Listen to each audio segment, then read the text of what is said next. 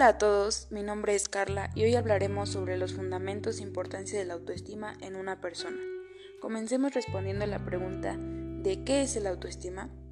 El autoestima es un conjunto de percepciones, pensamientos, evaluaciones, sentimientos y tendencias de comportamientos dirigidos hacia uno mismo, hacia nuestra manera de ser y hacia los rasgos de nuestro cuerpo y nuestro carácter. En resumen, es la evaluación perceptiva de nosotros mismos. Los fundamentos de la autoestima dependen de la capacidad de desarrollar una confianza y un respeto saludable por sí mismo. Es propia de la naturaleza de los seres humanos, ya que el solo hecho de poder pensar constituye la base de suficiencia y el único hecho de estar vivo es la base de su derecho a esforzarse por conseguir felicidad. Así pues, el estado natural del ser humano debería corresponder a una autoestima alta. Sin embargo, la realidad es que existen muchas personas que lo reconozcan o no, lo admitan o no, tienen un nivel de autoestima inferior al teóricamente natural. Ello se debe a que a lo largo del desarrollo y a lo largo de la vida en sí, las personas tienen a apartarse de la autoaceptación positiva o bien a no acercarse nunca a ellas. Los motivos por lo que esto ocurre son diversos y pueden encontrarse en la influencia negativa de otras personas, en un autocastigo por haber fallado a los valores propios, o en un déficit de comprensión o de compasión por las acciones que uno realiza. Ahora bien, mencionaremos los grados de autoestima. La autoestima es un concepto gradual. En virtud de ello, las personas pueden presentar en esencia uno de tres estados. Uno puede ser tener una autoestima alta.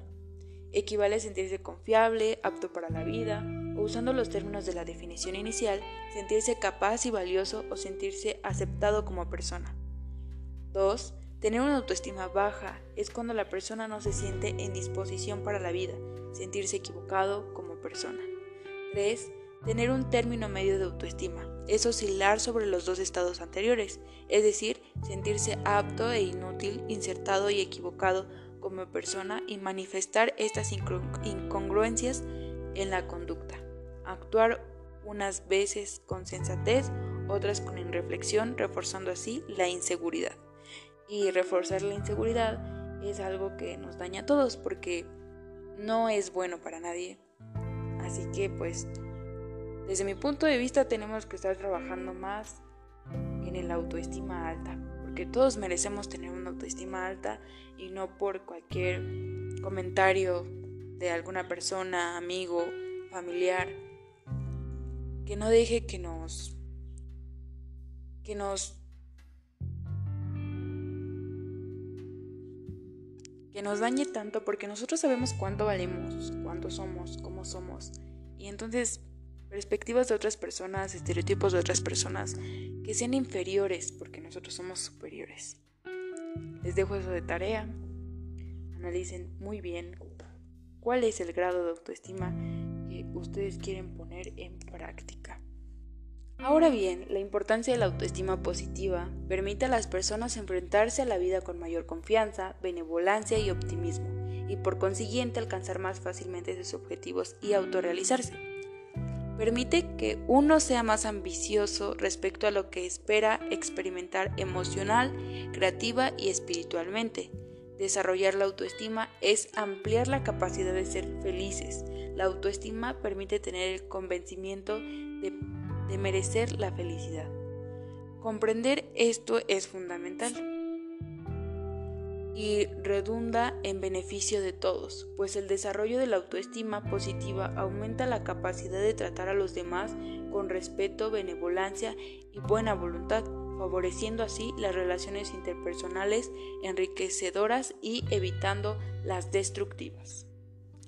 También permite la creatividad en el trabajo y constituye una condición especialmente crítica para la profesión docente. Ahora una frase de Abraham Maslow. Es importante la salud psicológica, a no ser que lo esencial de la persona sea fundamentalmente aceptado, amado y respetado por otros y por ella misma. Bueno, y ahora como ya mencionamos algunas cosas buenas o cosas que podemos hacer para mejorar nuestra autoestima, ahora vamos con los falsos estereotipos. que el número uno sería la comunidad no es autoestima. A una persona con la autoestima baja o equivocada, según la terminología que quieramos tomar, cualquier estímulo positivo a lo que más que podrá llegar será hacerla sentir cómoda o a lo sumo mejor con respecto a sí misma únicamente durante un tiempo.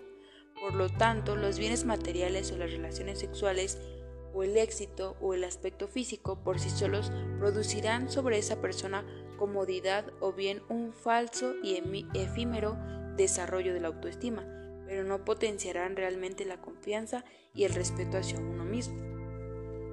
Desde ahí, desde no tener un buena autoestima, la, la comodidad entre tú mismo, entre una persona y otra, o sea, cómo te relacionas, afecta. Por eso desde mi punto de vista, considero que sería bueno y agradable tener una buena autoestima, pero también entiendo que no para todos se nos es fácil. 2. La autoestima no es competitiva ni comparativa. Paradójicamente, la mayoría de las personas buscan la autoconfianza y el autorrespeto fuera de sí mismas, motivo por el cual están abocadas al fracaso. Según Nathaniel Brandon, la autoestima se comprende mejor como, una suerte de logro espiritual o mental, es decir, como una victoria de la devoción de la conciencia.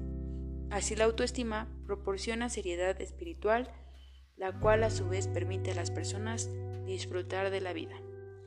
Pero la verdadera autoestima no se expresa mediante la autoglorificación de, de expresas a los demás, por medio del afán de ser superior a otras personas o de rebajas por elevarse uno mismo. La arrogancia, la jactancia y la sobrevaloración de las propias capacidades revelan una autoestima equivocada y no un exceso de autoestima.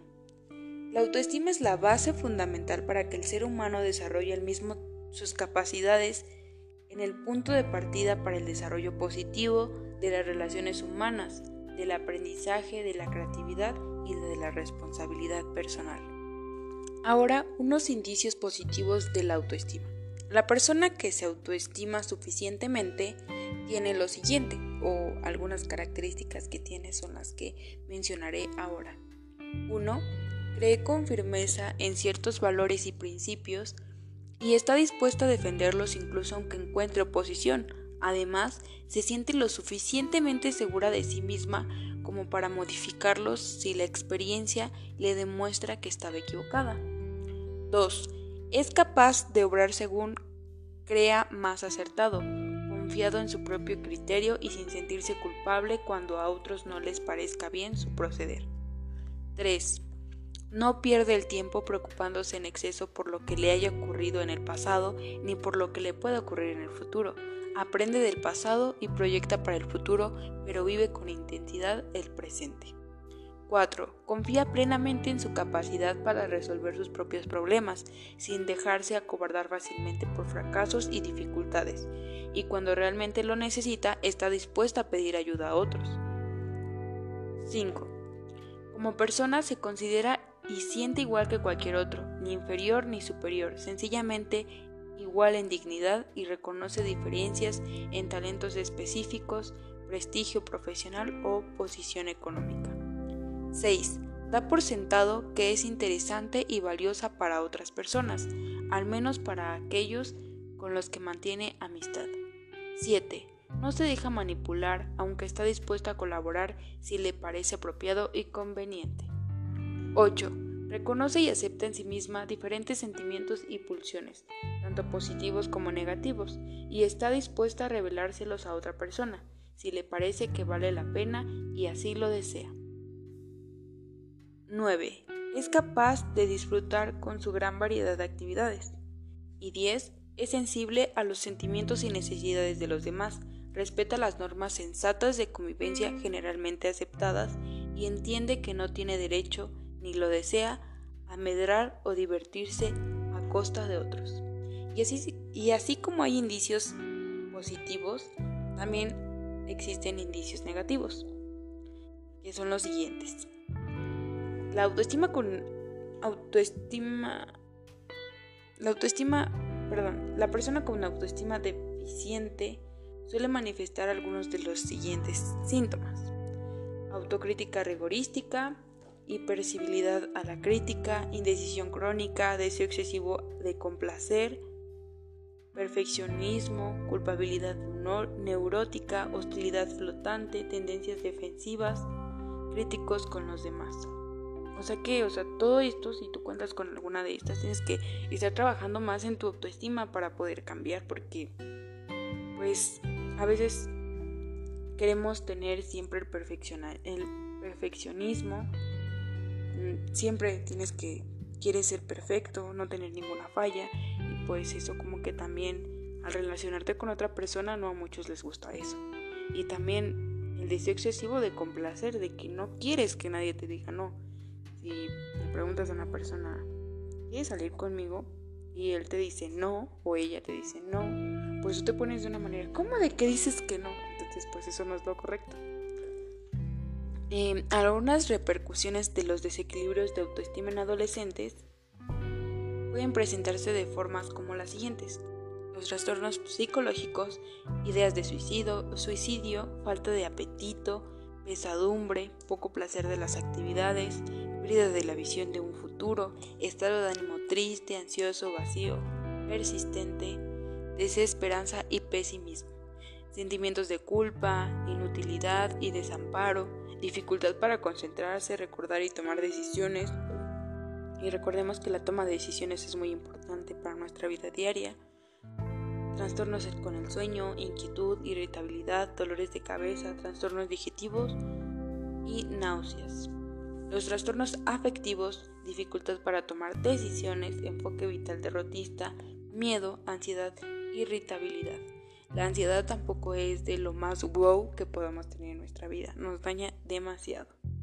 Trastornos intelectuales, mala capacitación de estímulos, mala fijación de los hechos de la vida cotidiana, dificultad de comunicación, autodevaluación, que es la baja autoestima, incapacidad de enfrentamiento, ideas o recuerdos repetitivos molestos. Los trastornos de conducta, descuido de las obligaciones y el aseo personal, mal rendimiento en los labores, tendencia a utilizar sustancias nocivas y trastornos somáticos, insomnio, inquietud en el sueño, anorexia, bulimia, vómitos o náuseas con mareos, tensión en músculos de la nuca, enfermedades del estómago, alteraciones de la frecuencia del ritmo cardíaco. Y bien, esto ha sido todo por hoy. Espero y esta información les ayude mucho. Por favor, recomendación, tip, como lo quieran tomar, trabajen mucho en su autoestima. Sé que no es fácil, porque pues yo creo que todos hemos pasado por un mal momento, pero todo se puede. A veces digo o decimos, no puedo, pero sí podemos. La cuestión es querer. Si quiero, pero no puedo. no puedo, pero si quiero o no puedo y no quiero y eso nos destruye. Entonces trabajemos en el si puedo, si quiero, si lo lograré. Todos somos muy buenas personas a nuestra manera, démonos cuenta de eso y, y bueno, eso es todo por hoy. Espero y esta información les haya servido de mucho y gracias. Nos vemos en el próximo episodio yo soy Carla y así finalizo el tema de la ansiedad. Adiós. Espero que todos se encuentren bien. Gracias.